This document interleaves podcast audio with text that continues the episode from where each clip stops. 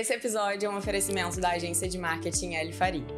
Oi, 20, meu nome é Bia Félix e esse é o 20 e Poucos Podcast. Não importa se você está começando sua carreira querendo fazer novas amizades ou só querendo se sentir bem consigo mesma, a gente está aqui para ajudar você a navegar pelos altos e baixos dos seus 20 e poucos. Hoje eu, como representante das Babes de todo o Brasil, estou muito feliz de receber aqui a Caroline Mauro, que é cofundadora da Macai Bikini. Oi, Carol. Ou, ou LOL, né? Também. LOL, LOL. LOL pros íntimos. LOL. Eu quero saber o porquê desse nome também. Com certeza. É, a Macai é uma marca de activewear e biquíni que foi fundada em 2015, quando a LOL ainda tinha, o quê, 18 anos? 18 anos. Caramba. E minha irmã 15. Nossa. a Macai tem uma proposta muito disruptiva no mercado brasileiro de moda praia e se destaca por oferecer modelos inclusivos em termos de tamanho, do PP ao GG, e por ter uma forte comunidade de marca, as Macai Babies, como somos chamadas. Nas redes sociais, a LOL compartilha não apenas seu lado empreendedor, mas também técnicas de produtividade que são saudáveis e sua jornada pessoal, incluindo as partes mais vulneráveis de se ter um negócio. Nesse episódio, a gente vai falar sobre como criar o negócio dos seus sonhos nos 20 e poucos, trazendo dicas e insights da LOL. Oi, LOL, seja bem-vindo ao 20 e poucos podcast. Oi, Bi, oi, gente. É um prazer estar aqui e espero que seja uma troca bem legal e que a gente tire alguns insights dessa conversa. Tenho certeza que vai ser. Mas então, para começar, eu queria saber por que LOL?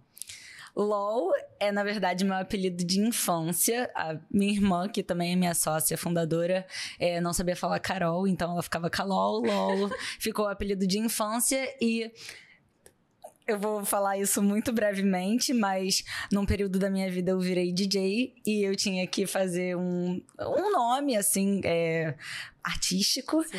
E uh, ficou meio a única coisa. Porque DJ Caroline ia ficar um pouco pesado pra a vibe que eu queria passar. Meio sério, né? Exato, e acabou ficando DJ LOL. E aí DJ LOL colou. E aí eu, eu pensei em mudar o meu arroba pra também ficar. Eu sempre tive uma personalidade que passava esse essa vibe LOL. Exato. Tipo, uma coisa mais leve, mais divertida, descontraída, criativa, assim. E o meu arroba era Caroline Mauro. E aí, eu, eu sempre gostei muito de, de brincar com palavras, de brincar com comunicação, assim. E da comunicação passar a mensagem que, de fato, é, expressaria aquele sentimento. Então, o meu nome é Caroline Mauro, but you can call me LOL. Ah, então tá bom. E esse é o meu arroba. Você começou o seu negócio como como você falou, muito nova, com 18 anos, sua irmã com 15. Imagino que você tenha passado por desafios assim que as pessoas talvez só vão passar muito lá na frente, ou então quem não empreende talvez nem vá passar. A Macai não é só, não é só mais uma marca, né? E a gente vê isso muito claro porque é, vocês têm uma comunidade de marca muito forte, as pessoas são mais do que clientes, e a gente sabe que quando uma marca se destaca dessa forma, tem muito trabalho por trás. A minha pergu primeira pergunta para você é: você sempre teve vontade de empreender? Como escolheu ir para esse, esse caminho? não, sim e não. Tipo, Anitta. É, eu acho que. Eu acho não. Quando eu tava na faculdade, eu fiz faculdade de administração e a minha irmã também. Uhum.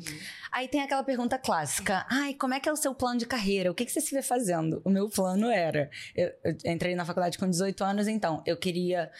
A gente sempre foi muito apegada à praia, ao lifestyle praiano, a gente era, inclusive, super surfer girls, assim, cabelo louro, parafinado. Vivia na praia. E o meu sonho era trabalhar numa Billabong, Roxy, Quicksilver. Ah, então, o meu plano de carreira era entrar como estagiária numa multinacional dessas, crescer dentro disso, fazer tipo um planozinho de carreira lá, ganhar bastante bagagem, conhecimento e quando eu tivesse numa posição maneira, tipo com uns 30 e poucos anos, pegar toda essa bagagem e a grana e a grana e investir no meu próprio projeto empreendendo com uma marca de biquínis. Uhum. A minha irmã com 15 anos chegou para mim e falou: vou abrir uma marca de biquíni. Aí eu falei, cara, Sozinha, garota, você tem 15 anos, você não consegue nem dirigir pro polo têxtil pra comprar tecido. Aí ela ficou tipo. Quer entrar comigo? Eu falei, quero, vambora. E aí começou a trajetória da Macai. Nossa, muito legal. Mas é como as coisas vão acontecendo, né? Exato. Que a Macai foi um super acerto. Assim. Não, e Gente, acho que a gente vai entrar mais dentro desse assunto, mas foram acertos sem a intenção, é, sem a, nenhum objetivo, sem nenhuma meta. Era muito. A gente viveu o estilo de vida. A gente traduziu um estilo de vida é, para um hobby e esse hobby acabou se formando numa trajetória profissional muito maneira, mas a gente entra em é, detalhes. A gente vai falar sobre isso, mas eu acho que a Macai resume bem como você consegue transformar, porque o tema do, do episódio que a gente está falando é meio sobre isso, né? Como criar o seu próprio negócio dos sonhos. Porque a Macai é uma coisa que reflete muito quem vocês são, né? Você e sua irmã. É, e eu acho isso muito interessante. Mas sendo assim uma pessoa da área do marketing, super marqueteira como você é, eu também, é, imagino que você tenha muitas ideias de negócio, não só a ideia da Macai, mas tipo, todo dia pipocam ideias. E conversando com muitas das 20 na comunidade, eu percebo que muita gente tem muitas ideias é, de negócio, mas nem sempre tem a coragem de tirar aquela ideia do papel. O que você acha que fez você tornar a Macai uma realidade, assim? Eu gostaria de ter uma resposta mais, é, assim, que inclusive dê uma direção para as empreendedoras de hoje, porque eu ia falar falta de noção. porque eu não fazia, a gente não fazia ideia do, da onde a gente estava se metendo, a gente não fazia ideia do desafio de fato que era empreender. A gente realmente foi com uma cabeça de uma garota de 15 anos, uma garota de 18 anos fazendo biquíni para amigas, para vender na praia, para ter biquínis para usar. Porque como é que foi a história da Macai? Ela não começou tipo, ah, vamos fazer uma marca de biquíni. Uhum. Ela veio a partir de uma necessidade que hoje, a gente falando de empreendedorismo, a gente sabe que é um fator essencial, Muito. assim, para você é, ter um propósito, ter uma direção, ter uma diferenciação. Então, várias das coisas que foram acertos e, e que fizeram a gente tirar do papel, ou nem tirar do papel, porque o tirar do papel foi, assim, o mais fácil. O investimento era baixo, uhum. a gente uhum. tinha conexões. É, a, uma das nossas outras sócias, a gente tinha uma terceira sócia, a mãe dela tinha uma confecção de atacado. Então, assim, várias informações que são meio que. É, nebulosas, Sim. assim, para uma pessoa que tá começando e ver todo esse, esse ultra trabalho. Tipo, como é que eu chego lá? Não é que a gente sabia como chegar lá, mas a gente sabia os primeiros passos. Claro. E pra gente foi um pouco menos desafiador, assim, é, menos turvo de por onde a gente começava. Então, isso foi criando uma coragem ali pra gente também é, ir fazendo de uma forma leve, divertida, um hobby, amigas. A gente tinha várias amigas, a gente sempre foi influente no nosso meio. Enfim, e aí a gente viu essa necessidade que era lá atrás existia Salinas, Companhia Marítima, Lene, é, sei lá, você comprava biquínis em, em, em shopping. Lojas você, físicas, é. e, e, lojas que já eram, tipo, super segmentadas no mercado, que a sua mãe provavelmente uhum. comprava, te levava a infância toda, e aí, ou era isso, e aí depois, quando você era adolescente, você conseguia começar a comprar nas Salinas. Uhum. Mas. Ou você era uma criança comprava na Busy Kids, Salina Kids, Companhia Marítima Kids. Não existia um biquíni, uma marca que falava com a gente, com os vinte e poucos. Então, a, a gente sempre ficava nessa de tipo, todo mundo sempre foi na praia, principalmente no Rio de Janeiro. E ainda assim não existia uma marca forte de biquíni para jovens mulheres. E não era nem uma marca, era uma modelagem. A gente queria um produto que fosse para o corpo de uma jovem mulher. E aí, é, me adiantando até um pouco dentro da história, a gente ia muito para essas viagens de surf, como eu falei, a gente era surfista real. A gente ia muito para essas viagens de surf, numa dessa que tava nós três. É, a gente entrou em contato com essa, essa comunidade, de fato, no Havaí, de várias mulheres que usavam essa mesma marca de biquíni, que tinha essa modelagem super específica, Nossa. essa cara super específica, esse tom de voz e esse estilo de vida. E assim, não tinha uma menina na praia que não usasse esse biquíni. A gente falou. Uau, que mágico. A gente foi na loja, era 100 dólares cada peça.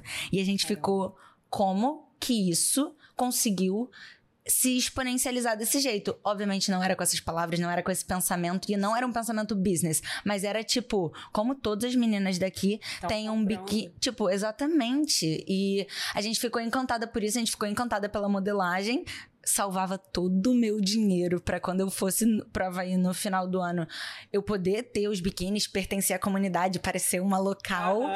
E eu queria trazer esse sentimento. Quando a gente fez a marca, a gente falou, tipo, é, essa é a direção. Então era uma modelagem para um corpo de uma jovem mulher, as amigas todas usando e uma coisa que representasse esse estilo de vida jovem. E aí acabou acontecendo a Macai. Vários desses acertos que a gente hoje sabe que são diferenciação de produto, foco em um nicho, um produto de qualidade, etc acabaram sendo os acertos de uma intuição, um feeling que a gente. É, que no nosso coração, assim, fazia muito sentido quando a gente vestia aquela peça lá no Hawaii. Adorei é interessante porque o que eu vejo é que muitas pessoas que são jovens assim, mas já têm alguma noção de business, ficam muito preocupadas na hora de criar um negócio de tipo, ah, preciso ter um plano de negócio, preciso ter a meta de daqui a cinco anos. Imagina, tipo, você com 18, fazendo a meta de cinco anos da Macai. As pessoas querem ter tudo no papel para começar. E aí eu acho que isso atrapalha também o tirar do papel.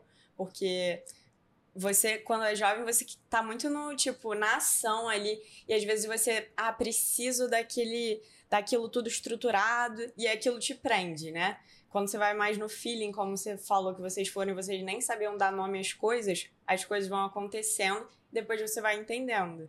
Cara, e essa é uma, é uma coisa muito difícil, porque tem pessoas que têm esse perfil do tipo, eu preciso que tudo esteja perfeito, é. librianos, organizado. Tô brincando, nem ser librianos, mas às vezes realmente as pessoas que têm um perfil mais de tipo, eu preciso que esse trabalho reflita o meu potencial Sim. na máxima e se tiver alguma coisa fora do lugar, as pessoas vão achar. Esse, essa frase é clássica no empreendedorismo, é. o que, que as pessoas vão achar de mim. Mas também tem as pessoas que são do tipo que tem um elemento fogo ali muito presente, que é tipo, vamos fazer, feito é melhor do que perfeito, vamos tirar do papel, vamos testar. O teste, se não der certo, a gente pivota e vai para esse outro lugar. E assim, não tem certo e errado. E isso é uma coisa que eu aprendi muito no empreendedorismo. Só tem você encontrar o que, que faz mais sentido para você, mas ao mesmo tempo não ficar acomodado com a, aquela ideia que vai continuar sendo uma ideia ou com uma ideia que deu errado e você insiste nessa ideia. Tipo assim, o, essa acomodação no empreendedorismo que é muito mais perigosa do que é, você de fato testar, pivotar, Sim. errar, testar de novo e, e continuar, porque a gente, principalmente empreendedorismo que nem o nosso, assim, que vem de um lugar muito pequeno, sem investimento, sem é, muito conhecimento de mercado, sem uma grande influência, a gente tá. A, a nossa vida são testes. E, de novo, além de negócios pequenos, uma geração que muda de ideia o tempo todo. É. Então, eu fazendo parte do meu público, fazendo parte da, da geração que eu comunico, que é essa geração Z, millennials e etc., a gente muda de ideia o tempo todo. Então, se a gente ficar acomodado com alguma coisa, eu acho que é, não está alinhado com o comportamento de quem a gente está comunicando com. Então. Total. E como você lida com as suas ideias? Você tem alguma técnica para gerenciar ou você é desapegada com as suas ideias? Um, médio. Eu, assim, acho que são duas perguntas diferentes. Como eu lido com as minhas ideias são é, duas, duas, duas partes. A primeira é como eu tenho as minhas ideias, que antes eu era muito. Quem trabalha com criativo sabe. É de... Quem trabalha com criativo versus quem não trabalha com criativo, eu acho que é uma guerra até as pessoas entenderem aonde realmente está a força de cada um. Isso foi uma, uma coisa é. que teve muitas discussões entre eu e minha irmã. A gente. A Macai hoje tem oito anos. Então a gente tem aí uma, uma história de muita pessoalidade, negócio familiar, crescimento profissional, liderança. Várias dessas coisas a gente foi aprendendo muito durante esses oito anos. E até eu entender que eu era o criativo e ela era, a força dela estava na organização e que por mais que a gente não necessariamente trabalhe do mesmo jeito, comunique do mesmo jeito, tenha ideias do mesmo jeito, é, são de fato atividades e forças diferentes, essas duas forças são extremamente imprescindíveis para o sucesso da Macai a partir do momento que a gente entendeu isso e a minha força tá na criatividade, ficou um pouco mais fácil de eu entender como é que o meu processo criativo funciona. Porque antes eu tentava fazer o meu processo criativo se encaixar no, no, nos outros processos da empresa. Então. Espremendo criatividade. Assim. Exato. Era tipo assim, queriam literalmente botar o meu processo criativo dentro de um. do Asana. Você tem cinco dias para pensar nisso. Óbvio, tem que ter prazo, óbvio, tem que ter meta, tem que ter direcionamento, senão a empresa não anda. Tá. Mas o meu jeito de trabalhar não é igual o jeito de todas as pessoas do escritório trabalharem. E quando me deram essa liberdade, e foi uma liberdade construída assim, junta, porque, de novo, a gente começou com 15, 18 anos, não existia nem histórico profissional nosso para falar, tipo, ó, naquele lugar faziam uhum. desse jeito, como também é, autoconhecimento de tipo, eu preciso disso para eu trabalhar bem. Eu preciso disso para minha criatividade fluir. Criatividade é a minha força, então não tire isso de mim. Nada, isso é um discurso que eu tenho hoje, porque eu tô dentro da minha jornada de autoconhecimento tem um tempo. Mas resumindo, a forma que eu lido com o meu processo criativo hoje é assim: a, a, a gente alinha muito bem a visão da, da diretoria, que a gente chama da empresa, que são as pessoas que têm cargos como diretora de marca, diretora de processos, diretora de estilo, diretora do financeiro e diretora de marketing. É, com a nossa visão muito alinhada, eu tenho certeza que as ideias que eu vou ter para o futuro da Macai está alinhado dentro da diretoria do, do, direcionamento estratégico da empresa. Então me deixam, me dão metas assim, tipo, ah, LOL, a gente, é, o foco da Macai desse ano tá em aquisição de novos clientes. A gente tá com uma base bem legal de comunidade, a gente tá com é, pessoas repetindo compras, então quer dizer que o nosso produto então, tá validado. Fidelizado. Exato. A gente tá é, com uma percepção de marca legal, a gente vê que a gente tá conseguindo aumentar a precificação e as pessoas ainda estão investindo porque tá alinhado com o valor que a gente está proporcionando. É... Agora a gente precisa de novos clientes. Então, a meta desse ano está voltada para isso. E aí eu começo sempre a direcionar a minha criatividade voltada para metas. E é aí que o processo encontra a minha criatividade. Entendi. Então, tem esse lugar de como que eu estimulo a minha criatividade e o lugar de como a criatividade é traduzida para processos, é. porque também tem esse lado. E assim, não tem como eu deixar de fora pessoas, porque pessoas e cada pessoa entendendo as, as, suas forças. Hoje eu não sou a diretora de marca da empresa, de marketing da empresa. A diretora de marketing da empresa é a Cissa, que foi uma, uma pessoa que chegou muito junto, tem muitas ideias parecidas com a minha, então eu consigo falar minha ideia e ela pega na hora. E isso foi muito importante para para a gente conseguir estruturar a área de marketing, porque antes era tipo assim, eu explicando um, ideias, uma, nuvens e desenho e, e, e tentando traduzir esse, esse campo de, de ideias para para pessoas que nem, não necessariamente estavam prontas, às vezes era uma estagiária, às vezes era minha irmã, não necessariamente estavam nessa mesma linha de pensamento do que eu. Então, é, demorou até chegar esse lugar de como que as ideias são traduzidas para de fato processos dentro da Macai, mas foi eu encontrar um par que era assim complementar dentro da é, da, da força, das forças que a gente precisava ter dentro dessa área e ela realmente ficar com a parte de estruturação, gestão. Então, ela toca em todas as meninas da área de marketing design e traduz essas minhas ideias dentro de processos e estrutura para dentro da empresa. E aí ficou mais ou menos assim como as minhas ideias são traduzidas. Mas eu imagino assim que as suas ideias surjam em algum momento de ócio, né, não de trabalho. É, você sempre lidou bem com, com esse momento de tipo, eu preciso me dar direito ao ócio para ter essas ideias e conseguir trabalhar? Ou no início você se. Claro! não! tipo, não, eu inclusive eu me punia pelo ócio, eu me punia pelo lazer, eu me. Eu, eu achava que eu tava fazendo alguma coisa errada, de fato, porque é, sempre referências. Então, eu acho muito legal isso daqui que a gente tá fazendo, porque dá outro tipo de visão para o que, que o empreendedorismo pode Sim. de fato ser, o que, que uma profissional de sucesso pode de fato parecer, agir. É, outro dia eu encontrei, eu tava. Eu, outra coisa aleatória, mas eu, enfim, eu faço esse evento de hip hop porque eu faço a Eu gosto de trabalhar minha criatividade em, em, vários lugares. E hoje isso é um, um, ponto muito importante da, da marca também que eu consegui chegar. Porque, obviamente, quando você tem uma marca pequena e você é todas as funções da sua empresa, você não pode se dar o luxo Oi. de estar tá trabalhando sua criatividade em vários lugares. Mas se eu tenho a oportunidade de, sei lá, eu entro em contato com uma pessoa que me acompanha no Instagram, ela fala, tipo, cara, eu adoro acompanhar a sua vida, eu vejo como você equilibra suas coisas, eu não sei o que, como você desenvolve o seu pessoal, mas ao mesmo tempo você tem todo esse, esse lugar da Macai, do profissional, eu vejo seu discurso e cursos e etc e tal. E, e eu gosto muito de trocar sobre isso e, e dar é, esse, esse outros parâmetros. Essa permissão para outra pessoa. Cara, exatamente. É quase como se fosse uma, uma permissão que.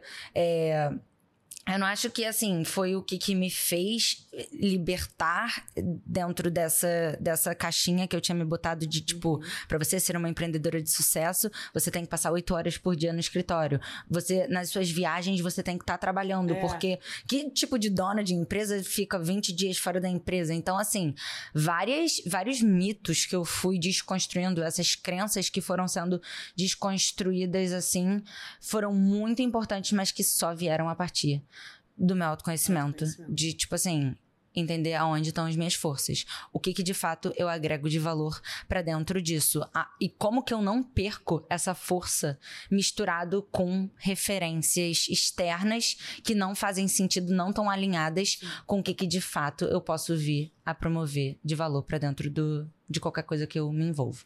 Com certeza. E eu imagino que assim, pra gente mesmo, pra nossa geração e pra você, é muito difícil a gente desconstruir essas crenças das outras gerações que pensavam o trabalho de uma forma muito diferente, né? Eles tinham uma visão de trabalho que hoje mudou muito, as formas de se trabalhar mudaram com completamente e uma coisa que a gente precisa falar muito sobre é que tempo trabalhado não é igual a produtividade. Produtividade é você fazer menos coisa, é, não, mais coisa em menos tempo. E aí as pessoas entendem muito, ah, então vou fazer mais coisa em menos tempo para poder fazer mais coisa no tempo seguinte. é, então a gente não para, mas eu acho que a nossa geração está se preocupando mais com isso. É, qual você acha que foram assim as principais crenças, além dessa que a gente falou do ócio, que você teve que desconstruir, que você foi levada a acreditar, porque a Maccabi foi a sua primeira, primeira experiência de trabalho, né? É, como você falou, não tinha outra, outro lugar para você olhar. É, mas, assim, as crenças externas de, tipo, familiares e tal, quais foram as maiores que você viu hoje que você conseguiu desconstruir?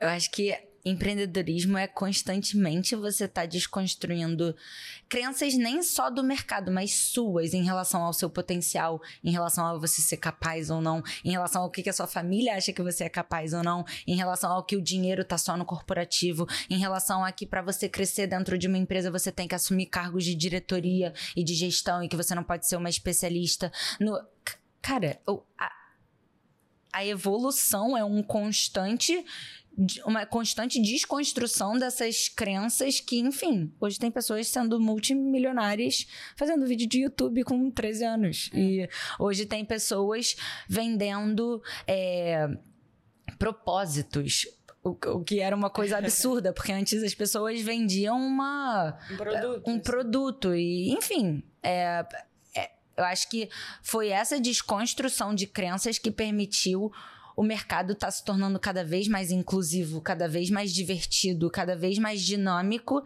e desafiador pra caramba, porque assim, tudo isso também vem com o fato de você ter que ter uma sensibilidade muito maior, você tem que ter uma. É, você tem que aproveitar dos tipos de conhecimento e informação que estão disponíveis aí e também das ferramentas que é, antes eu não sinto que eram tão trabalhadas quanto hoje em relação a não só você conhecer tudo que está disponível de conhecimento e informação fora, mas também muito dentro. Uhum. Então, esse olhar para dentro foi, de novo, o que, que me permitiu quebrar muitas dessas crenças que foram limitantes por muito Sim. tempo da, da minha vida. E acredito que de muitas vinte e poucos também. Com certeza. Eu acho que é um trabalho diário, né? Porque imagino que até hoje você se pegue com algumas crenças. Não, peraí, isso aqui não tá condizente com quem eu sou. 100%. É, mas assim, quais foram os maiores desafios que você enfrentou, você e a sua irmã, né, até hoje na Macai? Conta aí alguns perrengues pra gente. Cara, cara, é, eu acho que assim, perrengues não é a palavra, porque olhando para trás, mesmo quando eu tava assim no baixo do baixo, que assim, muita dúvida, muita insegurança.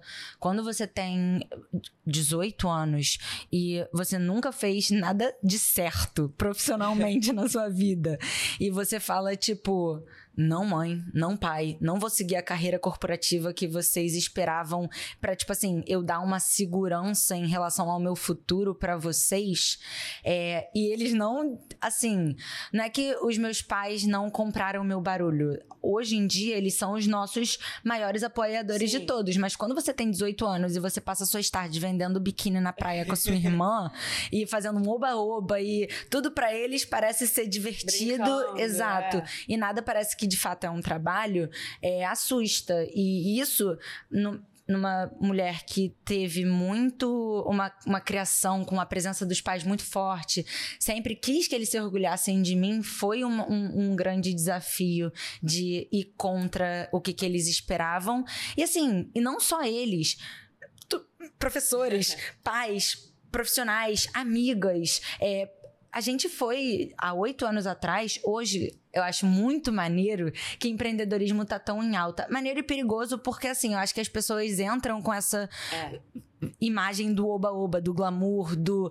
Cara, é muito linda a flexibilidade. Exatamente. Eu posso trabalhar de qualquer lugar do mundo, não é. sei o quê. E aí bate os dois anos, e bate impostos, e cartas de salários, e é, um mercado super. É, lotado, assim, um oceano super vermelho, mas que ao mesmo tempo nunca é um perrengue. É sempre, de fato, um aprendizado. Mas assim, posso contar perrengues, tá? e. É, aqueles perrengues clássicos de empreendedores de a gente vem trabalhando a data do lançamento há 10 dias e chega no dia, dois dias antes, que o fornecedor falou que ia entregar, ou não entrega, ou entrega cinco dias atrasado, ou entrega e a grade tá toda, tipo, os P's que eram P's vieram tudo PP, então a grade tá tudo menor e a gente fica querendo tirar os cabelos da cabeça e pessoas da comunidade. A comunidade é muito linda, mas ao mesmo tempo tem pessoas que parece que não estão falando com seres humanos. Uhum. E, tipo assim, levam para um lugar muito pessoal, é. como como se de fato a gente não tivesse se esforçando para fazer um trabalho ali, esquecem que são pessoas realmente dando o seu máximo, então tem esse lugar, tem o lugar de você às vezes fazer uma coleção inteira que flopa porque você não deu o mercado direito ou porque aconteceu uma pandemia ou porque o carnaval foi cancelado, então tem todos esses perrengues, mas assim, eu sinto que os maiores perrengues que a gente tá passando é de fato agora. É muito maneiro o início e quando eu tô conversando com pessoas que estão começando a empreender agora, eu falo, tipo, cara, aproveita, porque essa é a parte mais maneira e, e, diferente, onde você vai estar tá lidando com os desafios e até você realmente virar essa chave. Uhum. É uma época de teste, é uma época de hobby, é uma época de divertido, principalmente quando, assim, óbvio tem pessoas que estão apostando o dinheiro todo da vida é. nesse, nesse projeto. Então, às vezes não tem essa leveza que eu tô falando. Mas, mas, Você começa pequeno, né? Como você falou. Exato, que nem a gente foi. Então, nesse lugar, óbvio que é mais divertido. É, mas os nossos maiores perrengues estão sendo hoje em dia. Que sempre foi assim, num sentido de que, é, como a gente não tinha carreira corporativa antes e nenhum tipo de referência profissional, a gente sempre batia com tipo, tá, agora a gente tem 10 mil seguidores e 100 vendas por mês. Uhum. Como é que a gente cresce disso? Ou tipo, tá, crescemos disso como é que a gente paga imposto? Tá, não, aprendemos a pagar imposto. A gente tá batendo da, do, do MEI. Como é que a gente passa para O que, que é o próximo passo? Simples? então, tá. E aí a gente vai, tipo, cara, a gente agora tem 10 pessoas. A gente. Quando que a gente precisa de um RH? É. é, quando a gente tá falando de 10 pessoas, a gente tem pessoas agora que tem, pô, 40 anos na. na tem mulheres de 40 anos na empresa essa pessoa, a família dessa pessoa tá dependendo de mim. O que, que a gente pode dar de realmente benefício para essa pessoa? O que, que essa pessoa precisa para ela estar, tá, tipo, segura e, e, confortável trabalhando aqui, vendo um futuro, vendo um plano de carreira? Vamos montar plano de carreira para as pessoas daqui? Cara, tá dando BO entre funcionários. Tipo assim, colaboradoras estão tretando entre si. Exatamente. A gente não... Meus problemas estavam com estoque, galera. Calma. Eu tenho meus problemas, tipo, lidem com os é, seus. Mas não é assim, porque a empresa é feita de pessoas. Então, assim, todas essas novas etapas. Que, tudo, sempre que a gente cresce é um, é, um, é um novo desafio. E agora, eu sempre acho que é Todas as vezes agora. que me perguntarem qual é o seu maior perrengue, eu falo hoje. então, porque são sempre coisas que a gente nunca viu. E são sempre coisas que vão ser novos desafios que a gente vai ter que Google pesquisar o que é growth. Não sei. Então eu tô indo para São Paulo fazer um curso para aprender mais sobre growth, porque chegou na parte da minha empresa que eu tenho que estar tá aprendendo sobre growth para conseguir refletir isso para dentro da minha empresa até o momento onde eu vou ter grana suficiente para botar uma pessoa maneira de growth uhum. para dentro da empresa e trazer esse tipo de conhecimento, entendeu? Tem o momento da empresa onde você está contratando estagiários para suprir buracos e é. demandas que você, tipo, são Não pequenas e coisas que você pode delegar, mas tem aquele ponto da empresa que é tipo, cara, preciso parar de contratar gente que sabe menos do que eu para contratar gente que sabe mais do que eu para trazer esse tipo de conhecimento para dentro da empresa. E ninguém vai chegar para você e falar tipo, tá na hora é agora, vai lá. É uma decisão que você tem que saber o momento, né? E mesmo fazendo, tipo assim, consultorias, imersões, gestores, cursos e etc., por mais que você pergunte para um consultor, quando é que é a hora disso, ele vai falar uma coisa. Tá na hora de internacionalizar, a pessoa vai falar outra coisa. É. Não tem resposta certa. E não vai ter, né? Você vai saber depois de você testar. Exato. Testar e, tipo assim, na cara e na coragem. Tipo, é, essa é a hora de ser corajosa, entendeu? Essa é a hora de falar, tipo, vamos assumir esse risco. Isso faz sentido para a empresa? Tá alinhado com o nosso histórico? Tá alinhado com a nossa visão estratégica? Tá, tá alinhado com o que, que a gente, tipo, dentro do nosso feeling, a gente acha que é o que, que vai realmente trazer mais valor pra gente agora? Qual é o nosso ranking de prioridades em relação a, tipo, o momento disso? E aí, a partir disso. E é muito legal você ter pessoas para compartilhar esse peso e essa, essa trajetória e esse esses riscos, assim, porque é, quando a, a, água bate na bunda, tu tá sozinha nessa e você tem que botar é, essa, essa decisão sozinha. Eu acho que deve ser mais difícil, mas ainda bem que eu não tenho esse problema, é. porque eu tenho a minha diretoria maravilhosa para compartilhar essa trajetória comigo. Mas pelo que você tá dizendo, você nunca teve, assim, me parece, né? Uma questão de ego, de tipo, não, isso aqui eu preciso fazer, a marca tá crescendo, mas eu não tenho como delegar isso, outra pessoa não vai saber fazer igual a mim. Você sempre teve essa facilidade para tipo, delegar e confiar nas pessoas é, que hoje estão chegando junto com você? Não. claro que não. Eu acho que, assim, é, é um grande aprendizado. É, a Macai sempre foi o meu bebê. Eu sempre senti que eu tinha uma facilidade em marketing e eu sempre também tive muita dificuldade de traduzir as minhas ideias. Então, até no processo de como eu me comunicava em relação às minhas ideias, até eu ter a, a Cissa, que é essa pessoa que é a minha diretora de marketing hoje, que conseguia pegar a, a, as minhas ideias e traduzir de forma estruturada para as pessoas que de fato estavam executando essas ideias, é, muito, muito erro meu, mas que, assim, por ego, por insegurança, por.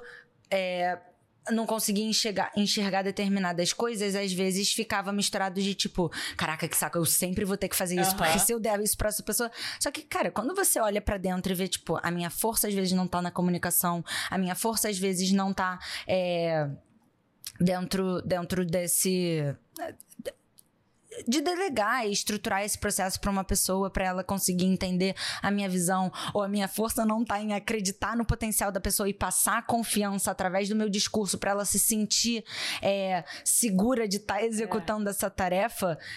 É um, é um, processo, é uma trajetória. E, cara, é, foi uma trajetória difícil até eu entender também o meu perfil de liderança e como eu geria as pessoas e como que é, é a melhor forma para Macai, para gente, para o, o, flow da empresa funcionar, a gente alcançar com as nossas metas, alcançar com, tipo, cumprir com as tarefas e etc. Mas ao mesmo tempo, fazer isso de uma forma leve, prezando pela saúde mental das pessoas, prezando pelo processo criativo, empoderando as meninas de se sentirem donas e seguras, de estarem dando ideias, de estarem contribuindo com o processo, é, demorou, porque, de novo, eu também não nasci sabendo. É. Então, faz parte do, do processo. Espero que é, no Hard Feelings, com as pessoas que tiveram que passar por esse processo de aprendizado comigo, mas foi muito importante também a gente ter passado por isso juntas, porque com certeza a gente cresceu. Pelo menos a gente cresceu é, disso e evoluiu da onde a gente começou, pelo, nesse lugar. Eu acho que isso que é o legal de você, assim, você falou que no início contratava estagiários para tapar buracos, mas ao mesmo tempo é, você tendo ali, você sendo jovem, tendo pessoas jovens junto com você, todo mundo falando a mesma língua, isso também é um facilitador muito grande, principalmente para a nossa geração, que se comunica muito entre a gente, a nossa tribo, né? É, então, assim, aquelas pessoas eu imagino que estavam muito alinhadas com o que você estava querendo, e isso tem muito a ver com uma outra coisa também que eu ia falar, que porque durante a pandemia no meu Instagram, nos stories, só dava sorteio da Macai. Tipo assim, só tinha Macai Babies no meu Instagram. E assim, é bizarro porque as Macai Babies, como eu falei, são as compradoras da, da Macai, mas elas são mais que compradoras, né? Elas são muito engajadas com a marca. Amo. E é realmente uma comunidade. Mas eu queria perguntar como começou, é, porque claro, tá muito claro que vocês sempre tiveram essa imagem da marca muito presente, vocês sempre conseguiram traduzir isso mas como vocês chegaram pro outro lado e as pessoas entenderam tão bem o que é a Macai? Cara, eu acho que o processo é mais inverso. É pelo fato. Eu não, a gente não teve que explicar em nenhum momento, tipo. Olha só, é. mulheres, mulheres de vinte e poucos anos que gostam de praia. Exatamente. Nunca. Eu acho que o movimento de você fazer uma comunidade é uma pessoa com uma ideia diferente do que, que já existe, uma proposta diferente do que, que já existe, com é, é, essa, essa líder, esse, esse, essas pessoas apontando para esse lugar de diferenciação, de tipo, isso daqui que tá acontecendo é maneiro, mas eu acho que isso daqui pode ser mais maneiro, ou não concordo com isso, ou tá faltando isso daqui no mercado, eu vou fazer isso daqui de forma diferente. Quando eu aponto para essa outra direção, boto uma pessoa como a cara do movimento, ou é, nem precisa ser uma pessoa, mas tipo assim, às vezes uma marca como a cara desse movimento, e dou uma plataforma onde essa comunidade pode se retroalimentar, comunicar entre si, engajar e etc essa é meio que o beabá de como formar teoria. Então, espelhando isso na Macai, a gente viu uma coisa que estava acontecendo no, no mercado que não encaixava necessariamente com o nosso perfil, a nossa, as nossas necessidades e o, o, o que, que é, a gente precisava como uma jovem mulher apontamos sem querer, assim, tipo, como eu falei, nada disso a gente sabia que a gente estava fazendo na época que a gente estava fazendo. Foi muito é, intuitivo. Então, a gente apontou esse, essa nova direção de mercado falando, tipo, olha, esses biquínis são para mães ou crianças. A gente está fazendo biquíni pra gente. Você é tipo a gente? A gente está aqui. Então, foi meio que isso. É tipo, se você é gente como a gente, tem aqui um negócio para você. Então eu não acho que é muito mais sobre tipo como a gente apresentou isso. Foi muito mais para quem fez sentido, colou. Para quem não fez, não é para você, entendeu? Então a gente teve muitas tipo, vocês podiam fazer um biquíni maiorzinho para tia ou é, cara, esse biquíni tá muito pequeno para mim, eu não consigo usar um negócio desse. Mesma coisa, né? Mas enfim. ou, é, cara, por que, que vocês não param de falar inglês e português? Tem gente que não sabe falar inglês eu entendo tudo isso, tudo isso é muito válido, principalmente quando você ainda é uma pessoa que não encontrou a sua comunidade. É. Você ainda é uma pessoa que não, tipo, você gosta do produto, mas não necessariamente tá alinhado. Você é o público ideal, assim. Exato. Então, hoje a gente entende que isso é um nicho. É. Só que naquela época era gente como a gente. Tipo assim, nossas amigas. Quem é parecido com vocês. Quem é parecido com a gente. E acabou que tem muita gente parecida é. com a gente. E hoje são as nossas babes. babes. Não, é bizarro como a internet conecta as pessoas, porque a gente pensa que vão ter, tipo, 10 pessoas que vão se identificar. E aí tem várias pessoas que pensam igual. Eu falo aqui no 20 e poucos, estamos todas vivendo a mesma vida. Porque, tipo, claro, a gente tem vivências diferentes e tal, mas as Macai Babies também, mesma coisa. É, tem os gostos parecidos. E aí isso se traduz em venda? Como é que acontece? É, eu acho que aí entra mais num lugar de. É... Não. De nutrir, assim. É, tipo assim. Gosto por gosto, a gente tá falando sobre, tipo, conteúdo, entretenimento, a gente pode estar falando de estilo de vida, a gente pode estar falando de comportamento e a gente pode estar falando de, de fato, moda. Então, a gente tenta pescar a, essência, o principal da essência desses quatro categorias, desses quatro grupos, assim, ver o que, que tá mais alinhado com, de fato, a persona. Tipo assim, ah, quem é a nossa persona supra-sumo? Ela compraria esse vestido, faz. ela compraria todas, todos os drops que a gente faria ou é uma coisa tipo que a gente está oferecendo drops para a pessoa ter opções para quando ela tiver uma viagem ou quando ela tiver uma festa ou quando ela tiver um evento importante, ela lembrar da gente. Então, na verdade, a gente está construindo autoridade, a gente não está construindo entradas de mercado. Então, tá. Então, a gente está construindo autoridade. Autoridade é onde? Autoridade é em informação de moda? É em, em lifestyle? Tá. Qual é esse lifestyle? Como é que esse lifestyle vai aparecer? Então, é muito muito mais uma construção de gostos que vão meio que formar essa identidade que a pessoa pode se conectar em vários lugares. Às vezes não vai ser 100% a pessoa. Sei lá, a gente fala de tênis dentro da, da Macai. É, você pode não jogar tênis, mas você pode gostar da estética, você pode gostar do estilo de vida, você pode gostar sobre fazer esportes. Então, é, é também sobre a gente tentar não ser genérica é. a ponto de querer agradar todos os gostos possíveis, e isso em estilo de vida, em comunicação, em moda mas também não ser específica o suficiente, porque a gente também passou de um lugar. Se fosse eu é, aconselhando, por exemplo, uma pessoa que está começando hoje, talvez eu falaria um pouco mais sobre especificação, uhum. num lugar de se destacar. Mas a Macai, especificamente, onde a gente já vem construindo essa marca há um tempo, já ficou meio que consolidado o que, que você espera. A lembrança de marca está muito clara, né? Espero que sim. Mas é, você meio que já, já sabe o que esperar de produto, principalmente de, dessa marca, de estilo dessa marca. Então, é, a gente fica tentando não ser genérica, mas também não ser ultra mega específica para a gente conseguir. É, ter vendas recorrentes, ter um ticket médio alto, ter é, tá de fato alimentando o guarda-roupa dessa pessoa, é, conectando com vários pontos diferentes. Por isso também da gente hoje ter biquíni, roupa e fitness. Entendi. É, vocês tipo suprem a dor de todos os lados hoje, né? Mas vocês começaram com o produto, só que ao mesmo tempo eu acho que vocês conseguiram fazer esse trabalho de comunidade muito bom desde o início, porque eu sinto que as pessoas começam muito com o produto e depois buscam a diferenciação, né?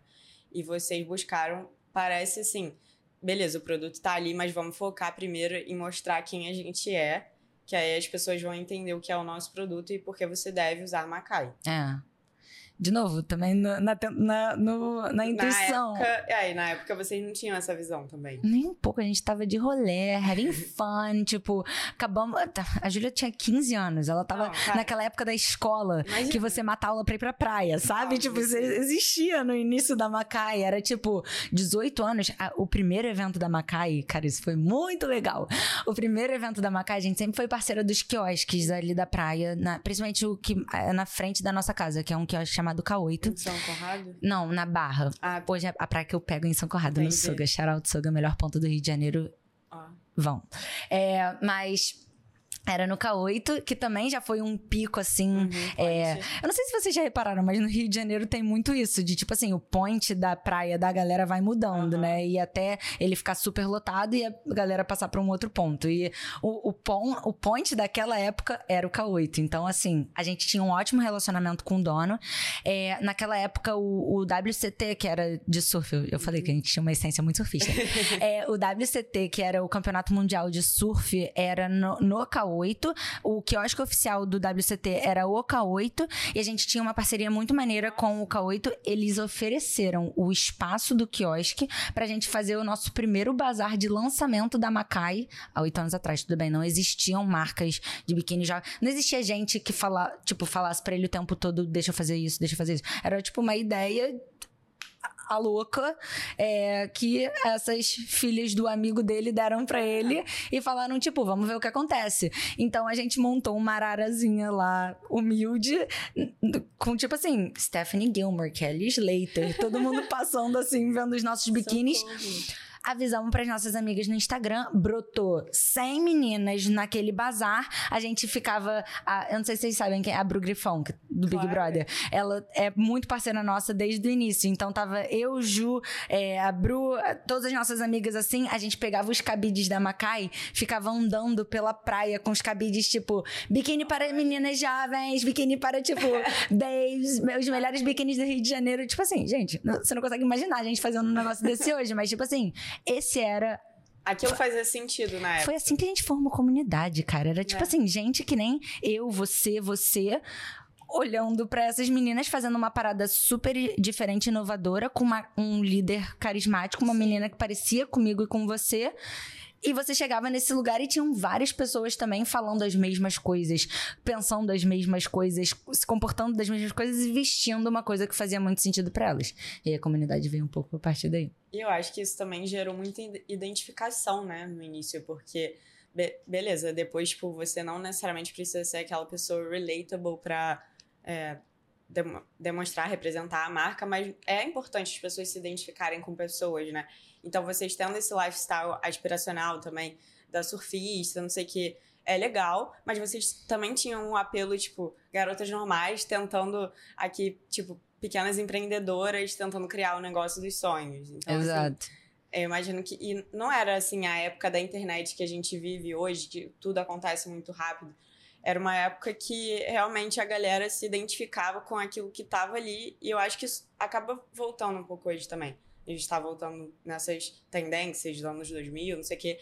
E eu acho que, inclusive, isso das tribos, que as pessoas estão muito voltando para as comunidades, porque acabou se perdendo muito, né? O conteúdo é, ficou muito mainstream e a gente fica.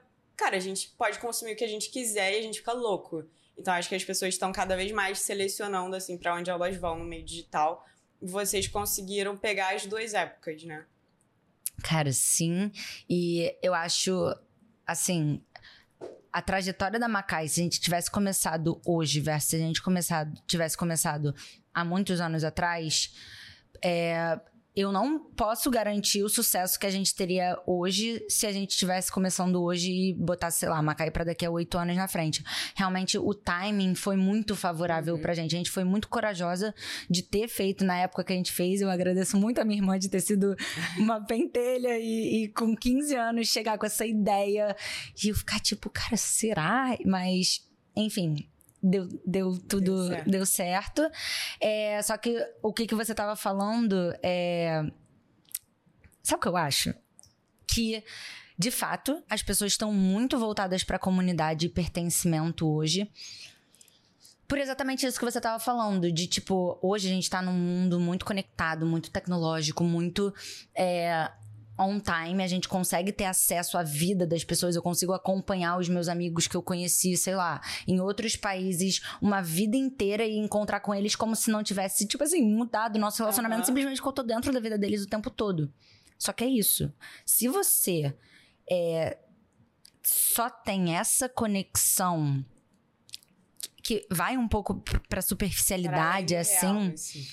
É, você acaba se tornando uma pessoa que você sente esse, é, essa conexão com várias pessoas, mas ao mesmo tempo a solidão de você tá cada vez mais se afastando Exatamente. de ser pertencente, de ter de fato um, um, um, abrigo, uma, uma troca entre pessoas que pareçam com você. Você pode seguir várias coisas que pareçam com você, mas essa abordagem de tipo, cara você tipo assim, também tá ali participando ativamente. Exatamente. Então, marcas que pensam nisso, marcas que oferecem isso, principalmente para esses outliers, que são, tipo assim, pessoas fora do óbvio. É aquilo que você tava falando, de tipo, cara, eu acho que no máximo 10 pessoas vão se interessar.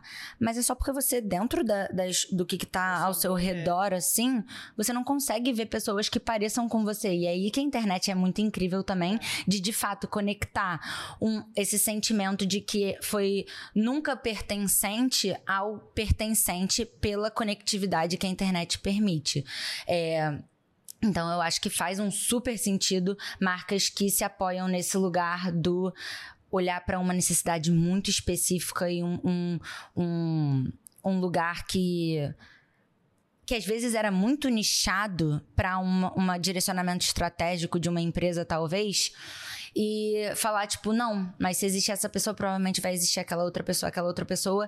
E se a gente for muito específico dentro dessa necessidade, talvez a gente vai conectar emocionalmente com essa pessoa de uma forma tão mais profunda que se a gente fosse em um lugar genérico de Sim. fato. E às vezes isso engaja dentro de um movimento, não só de você estar tá muito fielmente conectado àquela marca, mas daquela pessoa que às vezes esbarra com uma pessoa que também nunca encontrou esse grupo, mas que tem uma necessidade parecida com você, de você falar, tipo, cara, existe isso que fala junto da gente. E é aí que realmente o, o boca a boca faz muito parte desse, dessa criação de comunidade, assim, e nicho também. Antes da gente passar para a próxima pergunta, eu quero lembrar vocês de se inscrever no canal, deixar seu like e seu comentário aqui no vídeo. Tenho certeza que vocês estão gostando muito desse episódio, então compartilha com aquela amiga que você sabe que vai curtir também.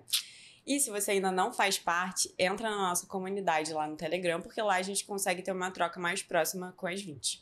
Se você também tem alguma sugestão de pauta ou convidado, pode mandar lá no Forms que está no Instagram. A gente está sempre de ouvidos abertos para nossa comunidade de 20. Lau, nem te perguntei, mas como surgiu o nome Macai? De onde vocês tiraram isso?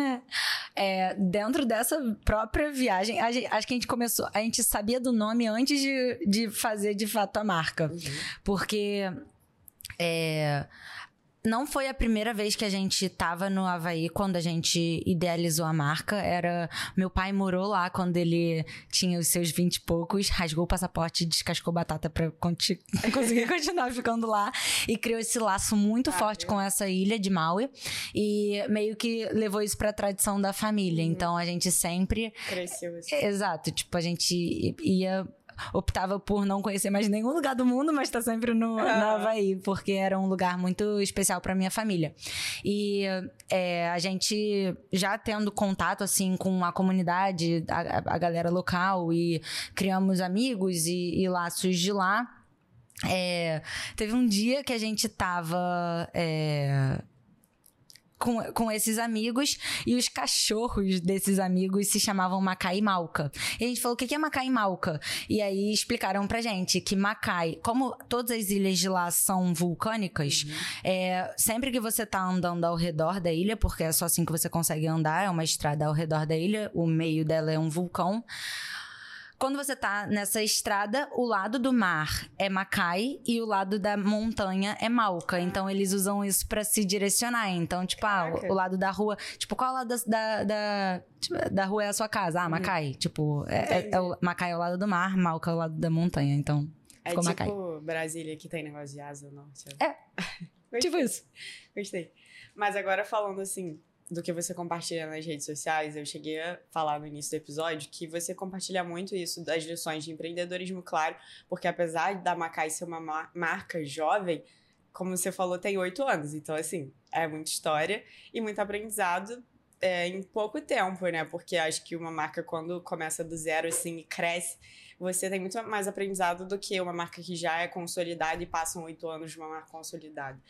É, mas eu acho legal que no seu Instagram você compartilha esse lado empreendedor, com dicas de marketing empreendedorismo, é, os desafios de tocar uma marca, mas postando mesmo a parte de você, Caroline, sendo uma pessoa LOL, uma pessoa com emoções, e não uma máquina de produtividade que, tipo assim, ah, hacks de venda para você vender mais, para você trabalhar 12 horas por dia.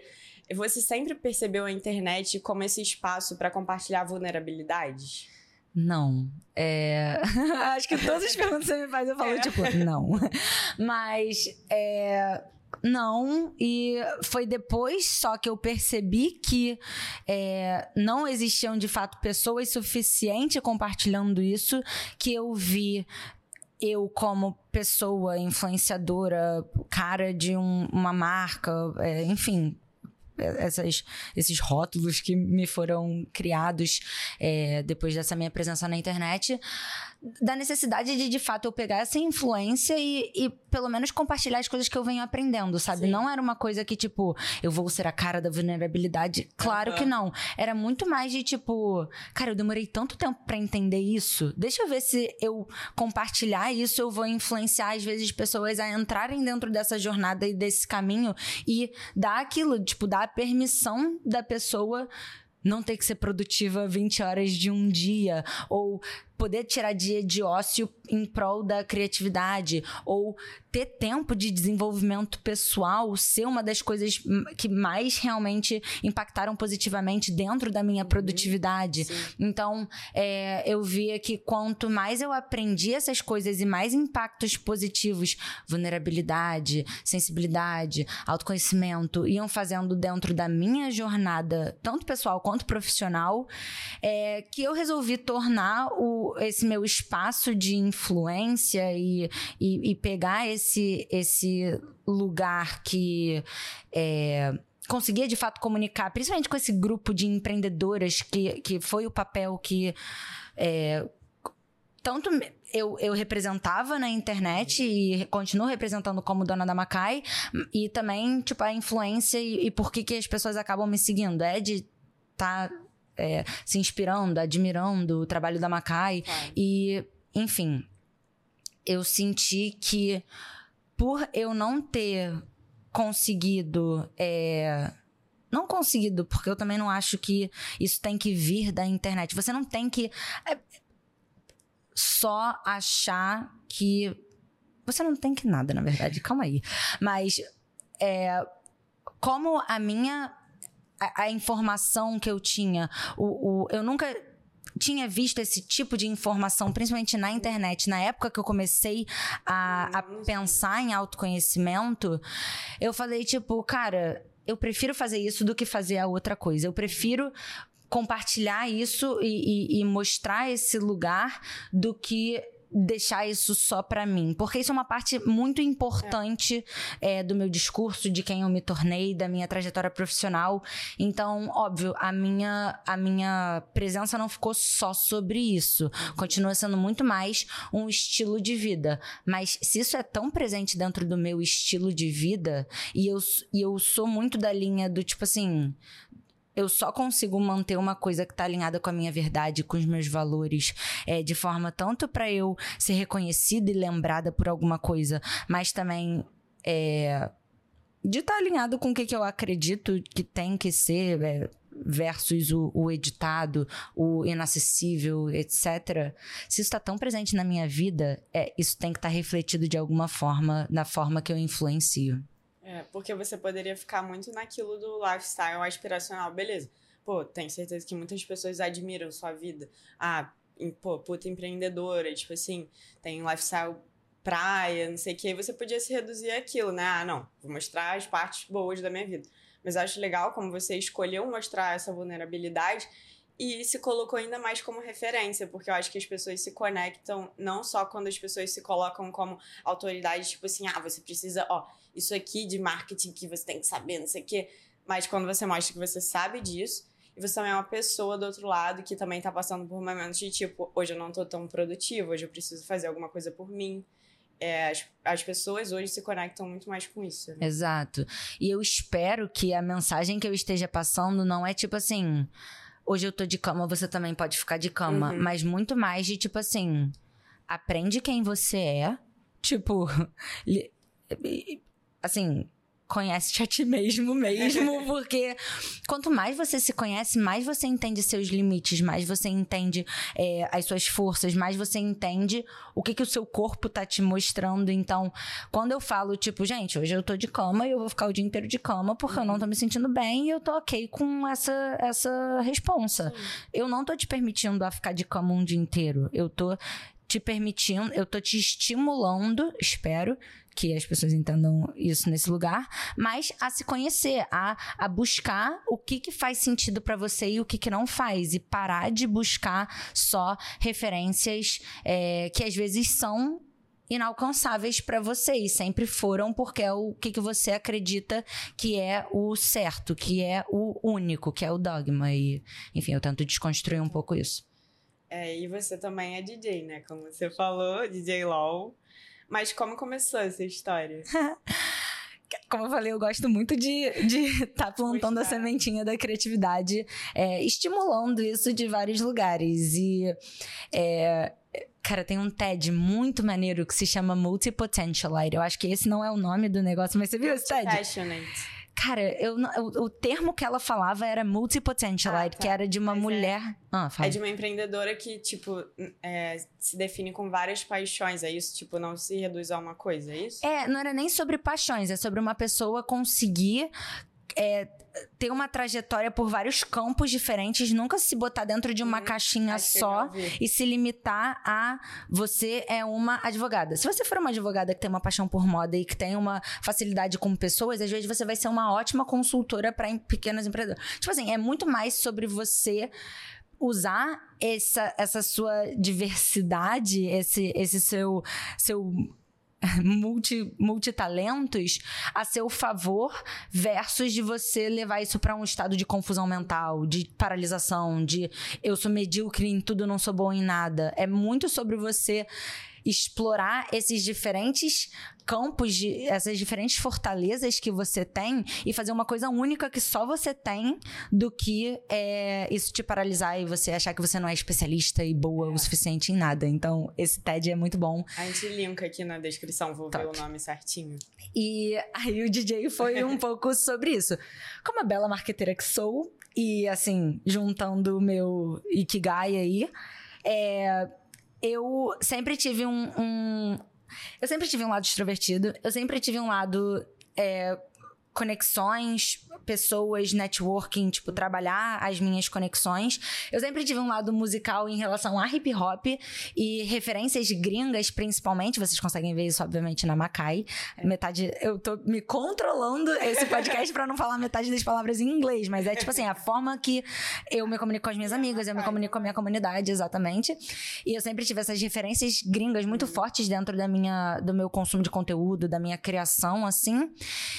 E eu sempre tive esse esse meu lado marqueteiro. E a Macai, é, a gente começou, a, principalmente no, nesse lugar de roupa e estilo de vida e etc., começou a ir para um lugar de noite e de lifestyle, tipo, ah, você pode usar seu biquíni durante o dia, mas você também pode botar seu biquíni durante a noite. E a gente começou a estar tá caminhando para esse lugar da noite e rolou a oportunidade de amigos meus me chamarem para fazer é, produção de evento. Eles queriam criar uma label de hip hop, porque eu ia muito para esse festival de hip hop chamado Rolling Loud. Uhum. E a, eu e minha irmã, a gente sempre postava, tipo, os nossos looks, o nosso estilo, e não sei o que. A gente sempre gostou desse estilo de vida. É, pegaram essa, essa identidade que eu tinha, as referências que eu tinha, o networking que eu tinha, não sei o que. Me chamaram para fazer uma label de hip hop. Eu falei, maneiro, vou fazer a identidade, vai ficar uhum. tipo uma. Vou pegar esse meu lado de marketing misturado com esse lado música e, e referências gringas, vou fazer uma label para vocês, então, de hip hop com uma pegada mais gringa. Só que quem é o DJ que vai tocar? quem que, quem que me representa da forma que eu gostaria que me representasse? E aí começaram a botar uma pilha, tipo, cara, faz o curso de DJ e não sei o quê. Falta muito uma DJ mulher que, com essa pegada trap no, no Brasil e não sei o quê. E eu falei, tipo, ai, do it for Macai. Porque eu, eu falei, tipo, cara, qual é o lugar da festa que tá mais em evidência, onde eu posso coordenar, tipo assim, meio que tomar esse lugar de líder carismático, formar uma comunidade. A Macai vai ser mais vista na noite. Exato. E, e onde, assim, eu vou conseguir expressar é, é, tipo, era um desafio, obviamente, para mim, de tipo expressar esse meu lado criativo, extrovertido, música, juntar e, e, me botar lá na frente de um monte de gente. Mas eu falei, tipo, ai, de novo, no mínimo vai ser um aprendizado e um teste, vai ser maneiro. Me amarrei, adorei fazer. É... Só que chegou num momento que. Tem dois. Eu senti que teve dois momentos do meu empreendedorismo, onde era de fato um hobby, e eu podia, uhum. tipo, fazer várias, várias coisas, coisas, assim, e, e às vezes levar com um pouco menos de. de Eu não quero falar seriedade, porque eu sempre levei de forma séria, mas assim, de disciplina, de realmente estar tá tendo que ter demanda até o suficiente para é, que me exigisse parar de fazer tipo, de trabalhar com a noite, por exemplo. Mas também chegou num momento que era, tipo assim, burnout. Que eu tava. Eu, a gente tinha três pessoas na empresa, eu, minha irmã e a, a, a primeira colaboradora da Macai. E eu precisava. É, a gente já, já tinha, tava crescendo assim de forma muito rápida, a gente triplicava ano a ano. É, e a gente tinha uma demanda de trabalho muito grande, então eu tinha dias que eu ia pro escritório, tipo, e eu fazia faculdade. E tinha essa. E eu fazia faculdade. Ai, e era. Caraca, brother, essa época foi muito difícil. tipo, eu, eu ia pra faculdade de sete da manhã até meio-dia, uma hora da tarde, almoçava, ia pra, pra Macai, ficava até oito horas da noite, nove horas da noite, e tipo, isso uma semana toda. Chegava quinta-feira, sexta-feira, sábado, domingo, que às vezes tinha job, que era tipo quinta, sexta, sábado, domingo, porque a Macai também começou é, a bombar, porque como. Tal, né? Não, e, e da mesma forma que eles me falaram, tipo, não tem DJ é, menininha, não sei o que, bem uhum. conectada, com, com uma cara, é, tipo, que não é necessariamente uma pessoa que parece que toca hip hop, mas que tem, tipo, uma pegada mais de moda, entrando nesse mundo, realmente foi uma coisa, assim, que, que era nova no mercado. Então, é, era uma diferenciação que várias pessoas acabaram é, gostando e, e se e parecendo com a, o perfil da festa. Então, esse negócio começou a bombar também. Então, faculdade é, de 7 às. Né? Cara, faculdade de 7 às 11. É, de 7 a meio-dia. Macai de meio-dia às 8 saía correndo pra, pra casa, fazia meu set. E, tipo assim, esse é a minha maior vergonha como DJ, mas eu fazia meu set 40, 40 minutos antes de, de tocar que eu baixava as músicas que estavam na minha playlist, desenrolava um set lá no Vamos Ver na hora e fazia um bom trabalho, mas ia assim para casa desgastada emocionalmente num nível que era tipo chegou num ponto que eu não tava nem conseguindo dar meu 100% na Macai, porque eu tava sempre exausta, e nem dar meus 20% no DJ, porque eu não conseguia treinar as minhas técnicas, eu não conseguia desenvolver práticas, eu não conseguia melhorar meu set, eu não conseguia fazer pesquisa, então acabou ficando uma coisa que eu tive de fato que abrir mão, porque além de tudo isso, eu comecei a entrar na minha jornada de autoconhecimento de fato nessa época e vi que eu tava sentindo muita falta do meu lifestyle quando de fato eu comecei a Macai, que era meu, o meu contato com a natureza, com o meu contato com o exercício físico, com o meu contato com, com práticas, tipo, hobbies que eram. É, cursos até, eu não tava mais tendo tempo de fazer as coisas, as outras coisas que é, eu gostava. Eu achava que eu gostava muito da noite. todos os vinte e poucos passam por essa época na vida que é tipo ah, rock and roll, e tipo, noitada, amigas, bebê lá, combo. De jovens senhoras. Eu também, amém, cara. Tipo assim, o meu programão é acabar de fazer todas as coisas que eu tenho para fazer, encher uma copa de vinho e ficar vendo o curso de filosofia da Casa do Saber. E tipo assim, cara, sério, Clóvis de Barros, tipo, amo.